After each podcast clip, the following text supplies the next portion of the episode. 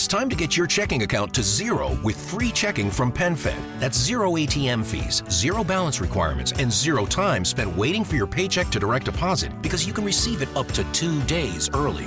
Open your account with just $25 and see how big zero can be. Apply online today at penfed.org slash free checking. Early direct deposit eligibility may vary between pay periods and timing of payer's funding. To receive any advertised product, you must become a member of PenFed, insured by NCUA.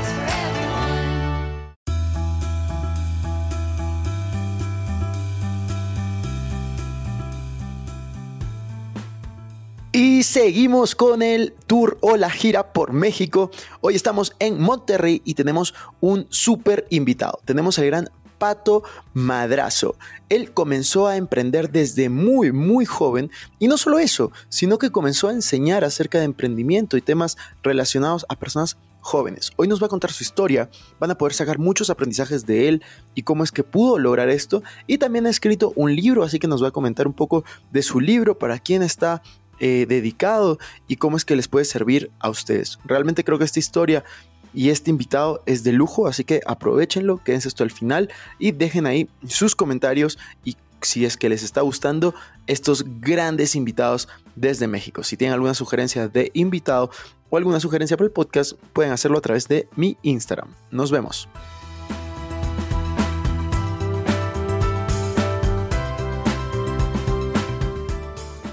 Hola amigos, ¿cómo están? Estamos de gira por México entrevistando a grandes personalidades aquí, así que bienvenidos a un nuevo episodio de Invertir Joven. Mi nombre es Cristian Arens y les doy la bienvenida. Este podcast tiene como objetivo principal ayudarte a volverte tu mejor versión a través de la educación financiera y crecimiento personal. Aquí creemos que si tú logras cambiar tu mentalidad, lograrás cambiar tu realidad. Es por eso que normalmente hablamos de inversiones, finanzas personales, emprendimiento y crecimiento personal, aunque a veces hablamos de otros temas que nos causan interés. La frase de este podcast es el dinero es un excelente esclavo, pero un pésimo amo. Aquí van a aprender a hacer que el dinero trabaje para ti, para que tú puedas tener más tiempo y energía en hacer las cosas que realmente te gustan y te apasionan. También queremos invitarte a que te suscribas si es que aún no lo has hecho y que revises la descripción porque van a haber enlaces muy relevantes. Que disfrutes este episodio y si te gusta, no te olvides ponerle 5 estrellas. Hola amigos inversionistas, ¿cómo están? Bienvenidos a un nuevo video en el canal o podcast, dependiendo de dónde lo vean o escuchen. El día de hoy estoy desde Monterrey y estoy muy feliz, muy emocionado porque tenemos un súper invitado. Tenemos al gran Pato, una persona que ha venido emprendiendo desde súper joven y hoy nos va a compartir un poco de su historia y por qué tú también deberías de comenzar a emprender eh, si es que eres joven o si es que te consideras joven o en cualquier etapa. Vamos a hablar un poco de eso. Pato, ¿qué tal? ¿Cómo estás? ¿Qué tal, Cristian? Todo muy bien, afortunadamente. Pues muchas gracias por el espacio, por la confianza y por tener este espacio de plática para poder platicar un poquito acerca de, de negocios. Pato, cuéntanos un poco sobre ti. Tú eres súper joven, tú tienes 22 años. ¿Cómo empezaste? ¿Cómo- ¿En qué momento nace esa chispa de quiero emprender, quiero salir adelante? Cuéntanos un poco de tu familia. Claro que sí. Mira, ¿te parece si empezamos con mis primeros emprendimientos? Va. Y de ahí nos vamos, le, le vamos dando más carnita a todos los que estén escuchando esto. Va. Mira, yo me acuerdo mucho mi, mi primer emprendimiento. Y es que considero que lo hice de forma inconsciente. O sea, sin darme cuenta, en un momento ya estaba comprando, estaba vendiendo a mayoreo, vendiendo menudeo, eh, haciendo esos conceptos que ahorita ya los veo, pero antes ni siquiera sabía que existían. Ese primer emprendimiento habrá sido a mis 7, 8 años, cuando a mí me regalaban en tercero o cuarto de primaria libros de dibujo, tal cual libros de dibujo. Y yo lo que hacía era arrancar las hojas y venderlas de forma individual. Entonces tal vez el libro o venía regalado o yo lo recompraba, lo compraba en una librería a 20, 30 pesos, vendía cada hoja en 5, 10 pesitos. Ese dinero pues yo lo utilizaba para dulces, para juegos del Nintendo, del Xbox, diferentes cosas. Y pues fui, fui trascendiendo, fui siendo un poco cada vez más consciente de que para ganar dinero hay que trabajar, hay que comprar, hay que vender. Honestamente en mi casa siempre ha estado la cultura del emprendimiento, es un valor que yo creo que mis padres la, la pusieron de forma un poco inconsciente, pero ahora sí que aprendí con el ejemplo. Mi padre siempre ha sido comerciante, le ha gustado comprar, vender, tiene ciertas franquicias. Y así es como de forma inconsciente yo lo repliqué con diferentes productos. Después de haber empezado con el tema de los cuadernos, este, tal vez borradores, colores, todo ese tipo de cosas, me acuerdo mucho un momento en el que mis padres hacen un viaje muy padre y me traen muy padres souvenirs a mí y a mis hermanas para la casa y lo tenían todo empaquetadito. Sí me acuerdo unos, me acuerdo mucho de unos lápices que traían como un adornito tan padrísimos. Oye, pues yo los vendo. Los vendo a mis compañeros de primaria, en tercero o cuarto de primaria, a 20, 25 pesos. Mi mamá cuando se enteró y me pregunta, oye, ¿dónde están los lápices estos que había traído? Habían traído cuatro o cinco paquetes. No, pues mal los vendí. Hombre, se puso como loco. ¿Qué te pasa si eran souvenirs para tus abuelos, para tus tíos? Y yo, no, hombre, ya la regué. Ahí me ves, eh, después de haberlos vendido, ver cómo los, los recuperaba, ¿no? Claro. Intenté recuperar algunos. Claramente algunos ya estaban utilizados, estaban chiquitos. Pero prácticamente ese fue mi primer emprendimiento, Cristian. Wow, empezar a los 7, 8 años. Pero fue muy inconsciente. Yo quería en realidad generar dinero para los picafresas, para las Claro. papitas, ah, ese Yo- tipo de cosas. Yo, yo mi primer emprendimiento también lo hice, me acuerdo claro, para, me has hecho acordar, cuando estaba en el colegio hicimos, hacíamos estos, un- una vez al año viajábamos como a, a- a ciudades dentro de Perú, eh, donde yo estudié, y me acuerdo que fui a una, me habían dado mis papás, no sé, 20 dólares para que me compre algo. Y regresé como con 50 dólares y como que recuerdo, era porque había comprado muchos souvenirs y los había vendido todos en el bus de vuelta, que era como 6 horas. Ya Es- ves. es- es es- es súper interesante eso. Bueno, para no desviarnos, cuéntanos un poco más. ¿Cómo pasaste de eso a, a- a la situación actual? O sea, cuéntanos cómo, cómo fuiste evolucionando. Y también un dato importante es, ¿quién, quién fue tu ejemplo? Porque tú, tú de, qué clase de familia vienes? ¿Cómo son tus papás? ¿Tenías algún tío emprendedor? ¿Hermanos? Cuéntanos un poco de eso. Claro que sí. Mira, eh, creo que mi familia, el, el más emprendedor es mi padre. También tengo un muy, muy buen ejemplo que es el hermano de mi madre, que es, él desde que estaba chiquito, yo lo veía y hay una frase que se me grabó y es, yo nunca voy a querer trabajar para nadie, nunca voy a querer ser empleado. Él tiene como 55 años, es un crack en todo el tema de análisis de datos, Power BI, todo eso que está en tendencia. De verdad es un gran ejemplo. Y yo me lo tatué. Lo mismo con mi padre. Mi padre que, que siempre ha sido emprendedor. Él empezó más, más chico eh, trabajando para alguien más. Él sí alguna vez fue empleado. Él estuvo incursionado un poco de tiempo, nada más un poco de tiempo en el mundo de la política, luego se salió. Y creo que ellos dos son mis más grandes ejemplos en el tema de emprendimiento, de, de por qué siempre he querido echarme para adelante, hacer las cosas y no tener miedo al, al momento de tomar acción. Buenísimo, me parece importante lo que dices. Y aparte de este, de este ejemplo, cuéntanos, hay que seguir con esa historia. ¿Cómo pasaste de, de- de vender los souvenirs de, de tus padres a, a qué emprendimiento fue después? ¿O cuál fue tu primer Perfecto. emprendimiento como destacable, exitoso, que te haya llamado la atención o te haya llevado un gran aprendizaje? Muy bien. Mira, a ver, va- vamos a hacer un, un timeline, ¿no? Yo soy de, de Tabasco. Para los que están en México, Tabasco es un estado al sur, chiquito. Ahorita estamos en Monterrey. Es una ciudad muy acelerada. Yo no sé si te has dado cuenta porque llevas creo que un día aquí, ¿no? Sí, más o menos. Pero es una ciudad muy acelerada. Creo que es muy diferente al resto del país. Entonces yo a mis 12 años me vengo a vivir a Monterrey. Mi familia materna es de aquí. Y me acuerdo que en mi, en mi cabeza pasó, imagínate, yo estaba pequeño en realidad, pero me acuerdo mucho de ese momento de introspección en el que dije, tengo una gran oportunidad para reinventarme a mis 12 años. ¿Por qué? Yo me acuerdo mucho que era un niño desmadroso, que no tenía buenas calificaciones, o sea, literal, siete y ochos. Mala conducta, tenía amigos, era peleonero, o sea, era ese tipo de niños. Sin embargo, creo que, que siempre con buena intención. O sea, a, a lo mejor no iba muy ad hoc al sistema escolar de primaria, pero nunca fui un niño malvado. Tal vez desmadroso, sí, pero no malvado. Entonces, a mis 12 digo, pues quiero darle la vuelta a la tortilla. Quiero tener buenas calificaciones, quiero tener amistades buenas. eh, vengo a Monterrey, yo a Monterrey lo veía como una ciudad increíble porque cuando venía aquí, a diferencia de Tabasco, que es mucho más chico, pues están las plazas super padres, los cerros, hay muchas cosas que hacer. y la mentalidad cambia. Eh, entonces me acuerdo de, ese cambio y a partir de mis 12 años yo empecé a, a tener ejercicios de visualización de qué es lo que quería lograr. Entonces, Es, ah, para interrumpirte, ¿cómo tú descubriste estos ejercicios de visualización? Porque, o sea, entiendo clarísimo que tú te mudaste y dijiste, tengo una oportunidad, pero ¿cómo descubriste que existían estos ejercicios de visualización que me parecen súper valiosos? ¿Y cómo los hacías? O sea, ¿los hacías escribiendo, dibujando? Cuéntanos un poco. ha habido muchas etapas. Eh, era un fan de YouTube, sigo siendo. Me gusta mucho YouTube. Creo que cualquier persona que quiera aprender una habilidad en YouTube está y gratis, así que excusas no hay.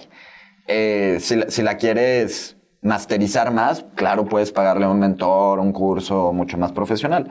Pero era un fiel consumidor de YouTube de diferentes canales como el tuyo, eh, algunos otros mentores que ahorita tal vez no recuerdo el nombre, pero recuerdo mucho eso, que est- estaba muy clavado en tips de productividad, en cómo, cómo ser un emprendedor exitoso, un líder exitoso, ese tipo de cosas. Claro. Y ya, ya regresando al tema de un negocio, cuál, cuál creo que, que fue cuando empezó a cambiar todo el chip. Yo me acuerdo que a mis 14, 15 años le digo a mi papá, oye, pa, tenía que 10 mil pesos ahorrados, unos 500 dólares. Quiero poner un negocio. Ah, sí, pato, ¿qué quieres poner? Quiero poner una taquería. Según yo, a mis 15 años podía poner una taquería. Dice, a ver, ¿y cuánto te va a costar ponerlo? No, pues me va a costar como 20 mil pesos. ¿Y dónde lo vas a poner? No, pues aquí. ¿Y cuánto cuesta la renta? ¿Y qué permisos necesitas? ¿Y quién lo va a administrar? Tú vas a estar estudiando. ¿Dónde te vas a hacer el tiempo? Y me empezó a cuestionar mucho. Y yo no le pude contestar. Entonces me dijo, en el momento en que tú puedas responderme algunas de estas preguntas, nos volvemos a sentar y tal vez te apoye. Pero de momento, no. Y es ahí donde mi mente también se refuerza y se empeña en aprender.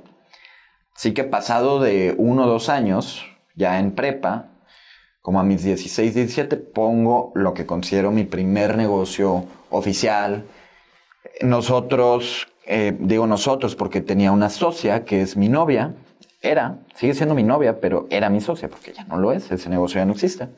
Y nosotros realizábamos eventos de liderazgo enfocado en niños y jóvenes. Encontramos una oportunidad en el mercado donde todos los niños considerábamos que necesitaban reforzar sus habilidades blandas. Ella es una increíble mujer que tiene mucho conocimiento en estas áreas, habla súper bien al público, tiene mucha energía. Y yo de una forma más estratégica en generar el negocio, en llegar, conseguir clientes, aliados estratégicos, todo eso, pues hicimos mancuerna y empezamos. Ese negocio duró hasta inicios de pandemia porque eran eventos presenciales. La verdad nos fue muy bien. Considero que para un niño de, porque era un niño de 17, 18, 19 años, que fueron mis, mis años cuando traje ese negocio, pues teníamos booking lleno viernes, sábado y domingo. De dos eventos tal vez por, por día, eran unos 15, 20 eventos al mes. Yo no tengo idea cómo hice, o sea, ahorita lo veo en retrospectiva, cómo hice para que una mamá le confiara a un huerco de 18 años el evento de sus hijos en una alberca, porque así eran, ¿eh? En albercas, en jardines donde los niños se podían pegar, pero lo logramos. Este, ese es el que considero mi primer negocio exitoso, que ahorita, vaya la redundancia, pues ya no existe. Buenísimo. Y, y luego, ¿cómo fue emprender con, con, con tu novia? Porque justo me, me contaban, tú tienes emprendimientos con ella todavía. Ya, ya no ese, pero tienes otros proyectos. Sí. ¿Qué tal la experiencia de emprender en pareja? Porque muchas de las personas que te pueden estar escuchando tienen pareja y en algún momento la típica idea de hay que emprender juntos. Entonces, ¿qué consejos podrías darle a las personas que quieren emprender juntos en base a tu experiencia? Perfecto. Mira, mi experiencia ha sido muy grata, muy, muy feliz. La verdad es que Ceci y yo nos queremos mucho. Estamos por irnos a vivir a Francia. Wow. Eh, voy a estudiar mi maestría allá y nos vamos casi año y medio juntos ¿A París? a, a Rennes. Rennes. A como a una hora y media de, de París. Es una ciudad chiquita. Pero bueno, eh, ha sido una experiencia muy padre. Ha habido altas, ha habido bajas, no todo ha sido color de, de rosas, no todo ha sido miel sobre hojuelas, eh, ha habido peleas, pero creo que todo se resume en una cosa, y es la madurez. Si tienes la madurez de poder separar los roles entre una sociedad y una pareja, creo que estás del otro lado. Hay que entender que puede haber problemas en la sociedad, pero eso no debe intervenir en los problemas de tu relación. Cuando quieras emprender, al menos es lo que a mí me ha pasado. Claro. Yo separo muy mucho, a ver, vamos a, a juntarnos y vamos a platicar del negocio. Acabamos, somos novios. ¿Hay un problema en el negocio? Somos socios. Entonces, separando esos roles, estás del otro lado. Buenísimo. Y después de, de ese emprendimiento, llega la pandemia. Para seguir con la historia, ¿qué fue lo que haces después de, de- de la pandemia y cómo llegas al punto actual, no? O sea, Muy que ya, ya, ya, ya tiene que empezar la parte de creación de contenido. Perfecto. Sí, totalmente. Eh, es, es una, es una anécdota bonita. Fue como en agosto del 2020. Yo me acuerdo mucho, y esta historia tal vez los que vengan de mi comunidad y lo escuchen, que lo vamos a estar promocionando, pues ya se la saben. Y es, todo empieza un día en el que mi hermanita chiquita, en su momento 12, 13 años, ve a una chava, no sé si era esta Charlie Amelio o alguna de ellas, y que crece 10, 15 millones de seguidores en un mes. No, esta chava se la bañó, creció muchísimos seguidores. Pues, ¿y qué te estresa? Hazlo tú. Y dice, no, ¿qué te pasa? Ya no se puede crecer tanto. Yo, ¿cómo que no va a poderse? Claro que puedes. Entonces, de alguna forma u otra, hicimos un reto en el que el que consiguiera más seguidores en, en un mes ganaba. Pero esa apuesta se deriva, ahorita que, que lo pienso, también se deriva de un comentario que me hizo Ceci, mi novia. Ella empezó a crear contenido como en abril del 2020, pues con la, empezando la pandemia. Y yo le daba tips, güey. Sin yo hacer contenido. Yo le- imagínate el descaro de yo compartir tips de algo que no hacía. No, es que deberías hacer ta, ta, ta, ta. Hasta que un día me dice, Pato, tú no me vas a volver a dar un tip hasta que tú hagas tu primer video. Porque, pues, la neta me la estaba bañando. O sea, Claro. según yo era experto y no hacía nada. A mí siempre me ha gustado el tema de hacer videos, pero antes los hacía de la naturaleza, con la GoPro, con el dron, ese tipo de cosas. Chévere. Entonces como que sabía un poquito, pero no sabía nada del formato corto, ni de TikToks, ni nada. De hecho, esos fueron los primeros contenidos que estaba haciendo. No funcionan. ahorita tú ves contenido cine- cinematográfico en estas redes y es increíble. O sea, la edición, postproducción que tienen, no sé hacer ni el 10% de esas personas.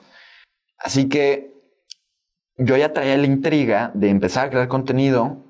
Escucho a mi hermana y fue como el detonador de generar esa apuesta y de yo mismo empezar, de presionarme. Me presiono, empiezo a crear contenido, no funciona el de, el de la GoPro, el de todo el tema de montañas, de running, ta, ta, ta. Y empiezo con emprendimiento. Digo, creo que mi primer video fue algo así como Amazon se va a la quiebra, ¿no? No me acuerdo mucho de lo que iba el video, pero seguramente era algo así como que todas las personas que vendían en Amazon tarde o temprano iban a hacer su e-commerce. Algo así seguramente era. Eh, le fue medio bien, tal vez 15, 20 mil views. Que órale, pues vamos a hacer otro. El segundo tal vez 500 views.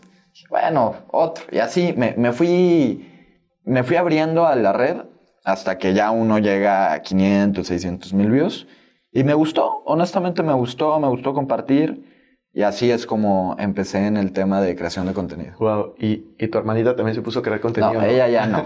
E- ella, desafortunadamente no, todavía está tiempo, pero ahorita no le. Claro, yo, no le yo- yo interesa. decía, tu novia creadora de contenido, tú, tu hermanita, ya como... Sí, to- todo el crew. A, bueno, a mí, a mí- me pasó algo parecido, pero es eh, con mi hermana. Mi hermana también creando contenido. Es es súper interesante. Y cuéntanos un poco, ¿cuál es tu visión hacia los jóvenes? ¿Por qué deberían de emprender jóvenes? O sea, ¿por qué es importante que alguien joven empiece a emprender? Perfecto, es un- una muy buena pregunta, Cristian. Creo que los jóvenes tenemos una cualidad que se va perdiendo con el paso del tiempo. Y es que no tenemos miedo. Y sobre todo, al menos desde mi punto, tal vez un poco más privilegiado, no, no voy a mentir, tengo la disposición de que mis padres pues me dan un techo, me dan comida, me dan estudio. Y no tengo esas necesidades financieras de necesi- que necesito cubrir, ¿sabes? Todos esos gastos. Entonces, pues lo que voy generando, lo que fui generando con estos emprendimientos, agarro y órale, all in. O, o tal vez, pues sí, lo voy diversificando, he ido aprendiendo. Claro. Eh, ayer que estaba escuchando tu conferencia me hizo mucho sentido ese tipo de cosas. Este, y lo que tú dices, tú ahorita estás en una posición en la que ves el, el juego de las inversiones como monopolio. Sí. Yo lo veo similar, tal vez un poco más este, conservador, no te voy a mentir. Creo que a nadie nos gusta perder dinero, estoy seguro que a ti tampoco. Eh, y tengo inversiones de riesgo, inversiones no tan riesgosas, etc. Pero ya respondiendo en concreto tu pregunta es, siento que los jóvenes tenemos la, mayor disponibilidad de aventarnos al, al vacío, emprender, empezar un negocio. No tenemos responsabilidades financieras, no tienes un hijo probablemente, no tienes una casa que pagar probablemente. Y si lo tienes, pues tal vez no son tan grandes como cuando tienes 50 o 60 años que ya tienes que estar visualizando tu, tu retiro. Entonces, yo lo veo ahí. El que empieza, a mi gusto, en universidad, el que empieza en prepa, pues va a estar más adelante en la carrera del emprendimiento que todas las personas que siguen el camino tradicional, la carrera tradicional, que es estudiar, acabar su carrera, hacer tal vez una maestría. Y ya sales a tus 25, 26 años y dices, ¿voy a trabajar o voy a emprender? Pues sí, brother, pero no sabes cuántos quieren emprender a tu edad. O sea, muchísimos. Hubieras arrancado cuatro o cinco años antes y ya estarías más adelante. Ya no tienes, eh, pues cuando sales de la carrera, tal vez ya te quieres independizar, te quieres casar. eh, cuando empiezas estudiando, tal vez no tienes esas responsabilidades. Así es como lo veo yo. Y hablando de, de estas responsabilidades, tú vienes de un mundo en el cual eh, estás, yo creo, hay dos, dos puntos importantes en cuanto a la educación. Tú tienes la educación tradicional, que bien, tú estás en la universidad, quieres hacer una maestría, has estado en el colegio, y tú por el otro lado has tenido negocios de educación no tradicional, Sí. eh, creas contenido sobre también educación no tradicional, que es a través de, de TikTok. Cuéntanos un poco cuál es tu visión acerca de la educación, porque son como dos mundos. Dos mundos. Y tú estás como, al- no al medio, pero con un pie en cada uno. Entonces, Claro. cuéntanos qué opinas de la educación y hacia dónde crees que, que va. Perfecto. Mira, vamos a empezar con la educación tradicional. Y es que yo estudio Derecho, es una carrera sumamente tradicional. Lecturas, artículos, leyes, que no te tienes que aprender, pero sí tienes que conocerlas. Lo mismo como si fuera un doctor. Eh, cualquiera carrera, cualquier carrera mucho más técnica, ¿no? Independientemente de los conocimientos que una carrera te pueda dejar, yo considero que hay algo que todas las carreras tienen en común y todas las universidades, no importa si es la, la universidad pública, la universidad privada, la mejor universidad, todas las universidades al estudiante le inyectan compromiso y responsabilidad. Tienes que levantarte a cierta hora para ir a clases, tienes que entregar tus tareas, eh, tienes que realizar tus proyectos, tienes que hablar en público. O sea, hay ciertas cosas que veo muy rescatables de la educación tradicional. Que una educación online, en una plataforma de cursos, no te va, no te va a dar. O sea, tú accedes a YouTube cuando quieres, si es que te quieres educar por ahí, o a un curso, un curso digital, inclusive en una universidad, cuando tú quieres. Me parece que tienes que tener mucha más responsabilidad para educarte en este sector de autoaprendizaje, si así lo queremos mencionar, que si estás en el camino tradicional. Me parece que las dos tienen sus puntos buenos. El camino que quieran tomar está bien. Complementenlo. Porque tanto en este lado como en, el aprendizaje no tradicional, como en el tradicional, si solo te quedas en esa línea, va a haber muchas personas que estén haciendo lo mismo que tú. Pero si lo complementas, si tienes un poquito de aprendizaje de tu universidad, de la maestría, y luego aprendizaje multidisciplinario por otros lados, Coursera, YouTube, cursos de, de Cristian, cursos de Pato, entonces ya eres una persona que tiene mucho más eh, abanico de oportunidades para ofrecerle al mundo. Así lo veo yo. No, me, pare- me parece increíble lo que, lo que dices y es algo que yo rescato es lo que tú estás promoviendo es las ganas de seguir aprendiendo. Sí. Y eso a mí me parece súper relevante. O sea, yo, yo también he estado como en, lo mismo porque yo promuevo la educación financiera, la educación de distintos tipos, pero por el otro lado, yo hace dos años acabé mi MBA, me fui a hacer, o sea, cada vez que puedo aprender, cuando yo veo una oportunidad de aprender, no me importa si es tradicional o no tradicional, digo, ok, voy, invierto en mí como todos los años, ¿sabes? Y aquí viene un tema, es, tú promueves mucho la educación también y el emprendimiento de, de las personas jóvenes. Sí. Entonces, cuéntanos un poco de, de- de tu libro, de 0 a 100, que lo acabas de, de compartir. Cuéntanos eh, por qué lo escribiste, de qué trata y, y qué es lo que buscas con él. Hombre, muchas gracias, Cristian, este, por, por ese pequeño spot publicitario. Este, mira, la verdad es que de 0 a 100 es un, es un proyecto personal. Desde hace dos años que lo empecé a escribir. Siempre mi abuelo, mis dos abuelos en realidad son muy lectores y, y siempre me ha gustado eso. Mi hermana estudia medicina y también es muy lectora. Yo hasta pandemia tengo que admitir, tal vez un poco antes, me clavé lleno en la lectura. Me gustó mucho, me gustó mucho leer, llegar de correr, desayunar rico y leer un librito, 30 hojitas, te abre la mente. Y después de haber creado contenido tal vez un año, dije, oye, pues creo que sacar un libro con todo lo que he aprendido, con, con lo de los lápices que está ahí, con, eh, con lo de los cuadernos. Hay muchas experiencias que te voy platicando. De 0 a 100 es una, una analogía entre lo que es correr un maratón, que ya me ha tocado correr un par. Ah, co- ¿corres maratón? Eh, Me gusta mucho el mundo del running, ya corrí un par, sí. Ahora ¿Tú? hablaremos de eso. Sí, yo corro medias maratones. Ah, súper bien, me encanta. Es la mejor distancia, me gusta. El medio maratón, no acabas muerto. Este, ¿cómo un maratón se asemeja a empezar un negocio? Hay muchas cosas que se, que se parecen, en verdad. Entonces, yo lo que hice con De 0 a 100 es, es esa bonita analogía muy fresca, dirigida para jóvenes, para cualquier persona que quiera iniciar un negocio y que no tenga experiencia. Te hablo eh, cuando me voy de mochilazo eh, y, y tengo un accidente en Italia y qué fue lo que me pasó y cómo lo resolví y cómo eso se parece a ciertos puntos en los negocios. Te hablo de estrategias de venta. Creo que es un libro súper completo para esos principiantes, porque algo que yo tengo muy claro es que en este punto de mi vida no soy experto, no soy el más chingón, pero tengo cosas que aportar. Y hablo desde ese nivel. Tal vez del 1 al 10 estoy en el nivel 4, en el 5, no importa el tabulador que queramos poner. Hay personas que están abajo y que quieren aprender. A esas personas me dirijo.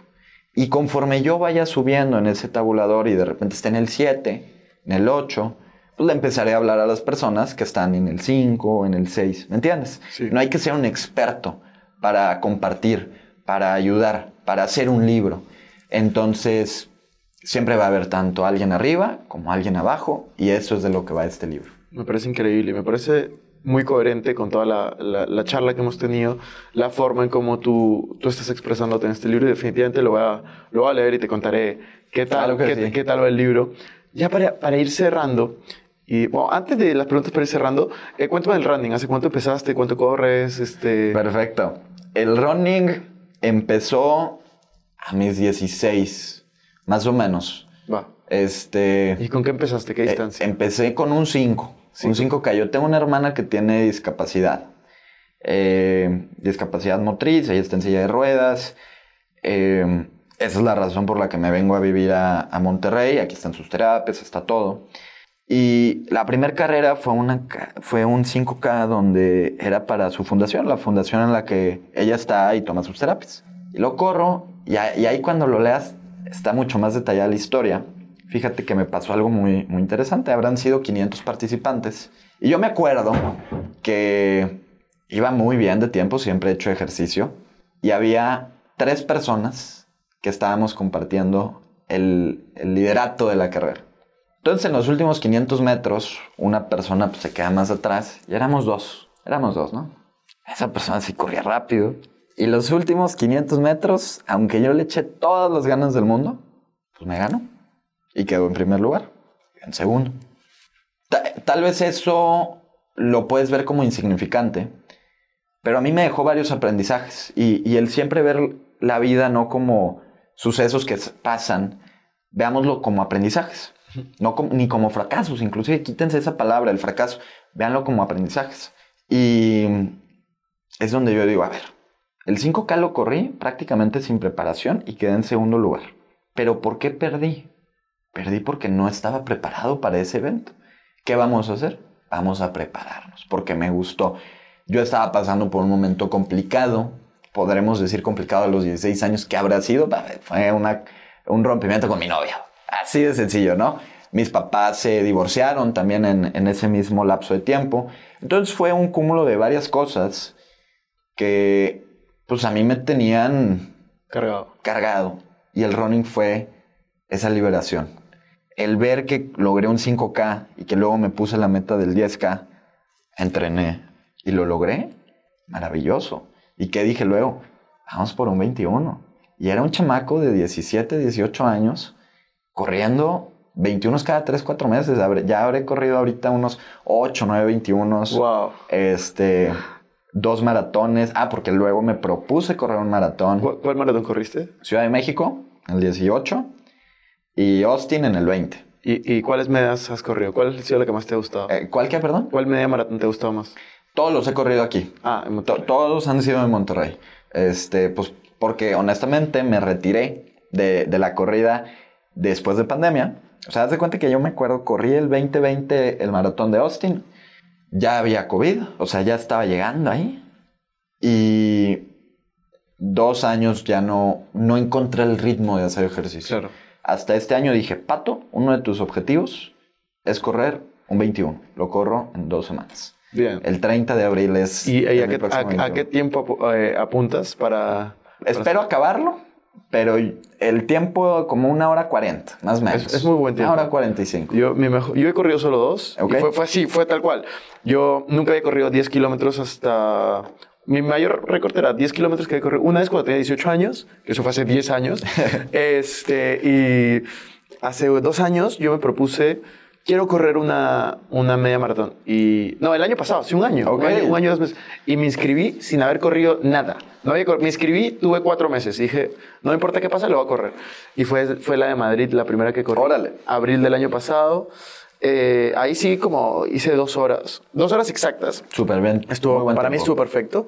Y ya este año hice la de, la de Miami, pero lo- este año sí fue como toda una historia detrás porque me hice lo mismo. Me inscribí, pero esta vez no entrené. No entrené y dije, a todos mis amigos me preguntaban, oye, ¿la vas a, la vas a correr o no? Yo, no, no la voy a correr.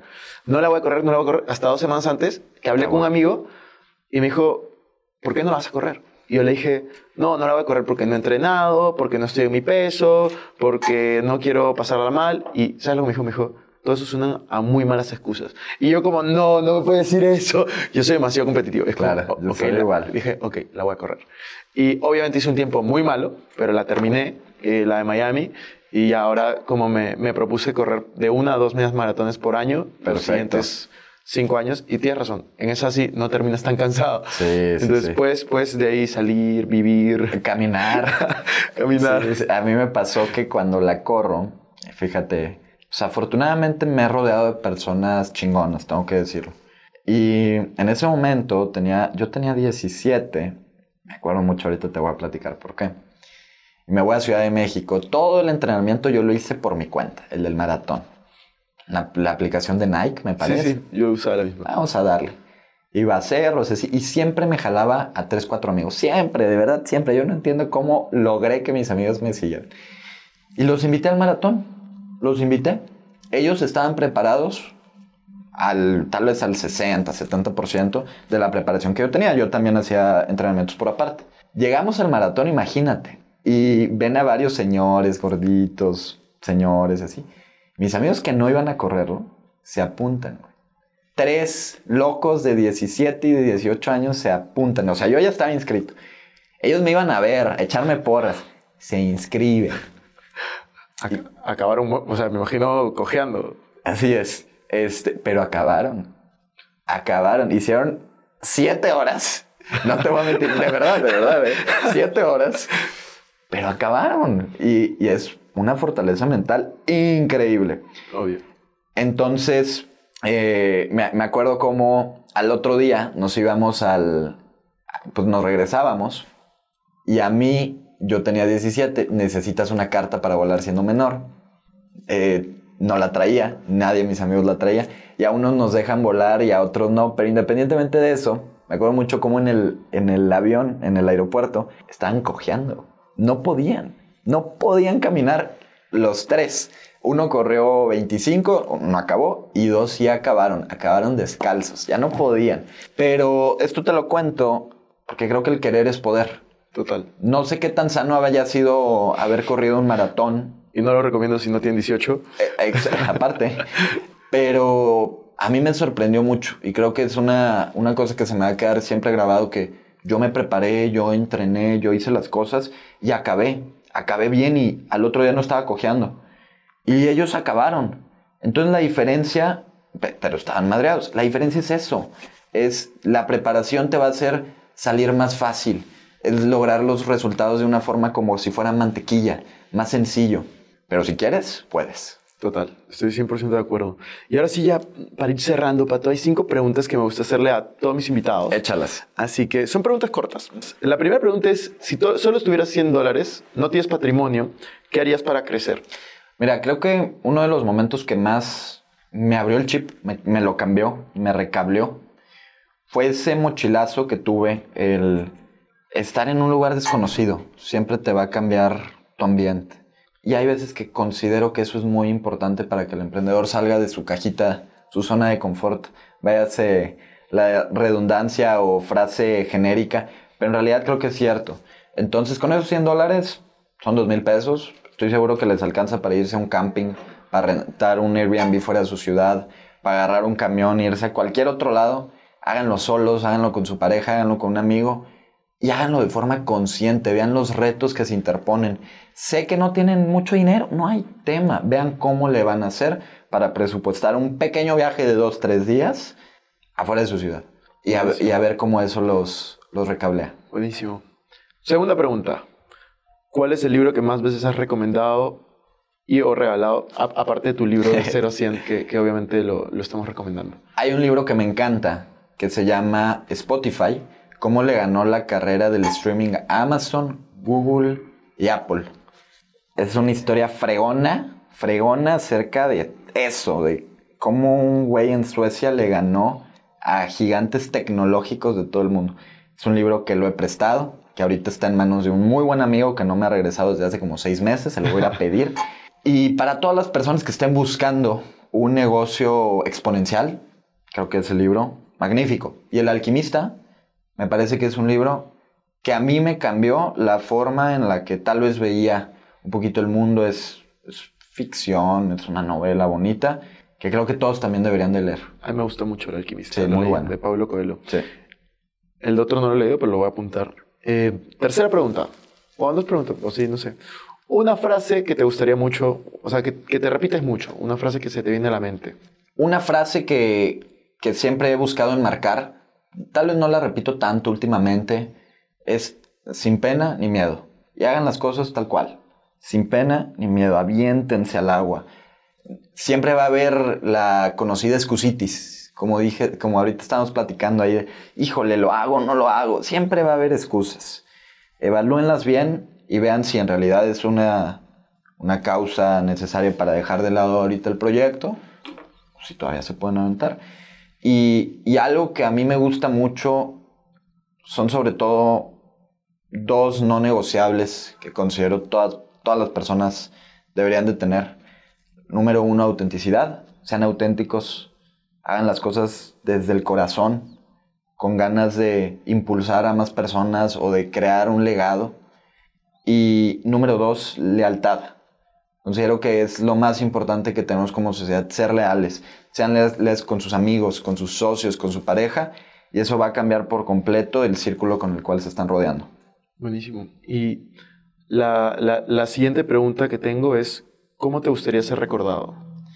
Híjole, fíjate que tal vez no lo he pensado mucho, no te voy a mentir. Este libro es una de las razones por las cuales quiero ir generando eso. Tengo 22 años, creo que todavía no lo tengo súper visualizado, pero sí como una persona que, que es echada para adelante, que intenta cosas nuevas, que no le tiene miedo a la vida, un rebelde, eh, que no sigue tal vez el, el camino común, siempre está buscando aprender. hay varias cosas que creo que todavía no lo amaso en una definición, en una oración, pero sin duda un chavo feliz, alegre, que intenta compartir sus experiencias. Buenísimo. Y la última pregunta que tengo es, ¿cómo inviertes tu dinero? Lo invierto en varias cosas. Honestamente tengo cripto, tengo inversiones en bolsa, inversiones en bienes raíces, este, negocios propios. Voy diversificando. Me ha tocado perder.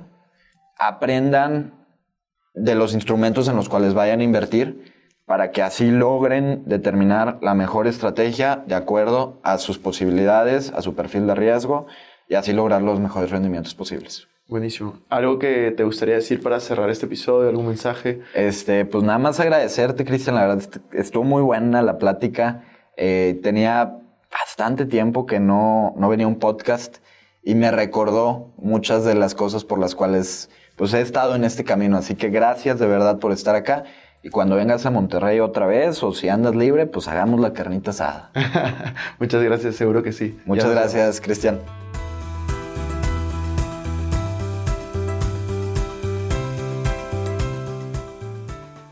Bueno amigos, eso fue todo por este episodio. No me quiero ir sin antes invitarte a que te suscribas a mi canal de YouTube. Me puedes encontrar como Cristian Arens. En la descripción vas a poder encontrar los links para estar conectados en mis demás redes sociales. Y no te olvides de visitar nuestra página web invertirjoven.com, donde van a encontrar artículos de finanzas personales, inversiones y emprendimiento. También visita arenscristian.com, donde van a encontrar información de mis conferencias, libros y cursos. Recuerda que si te gustó este episodio, sería genial que te suscribas, dejes un review con 5 estrellas y compartas el episodio para ayudar a más personas. Gracias por estar aquí, conmigo hasta la próxima semana y recuerda que la frase de este programa es, el dinero es un excelente esclavo, pero un pésimo amo. Chao, chao.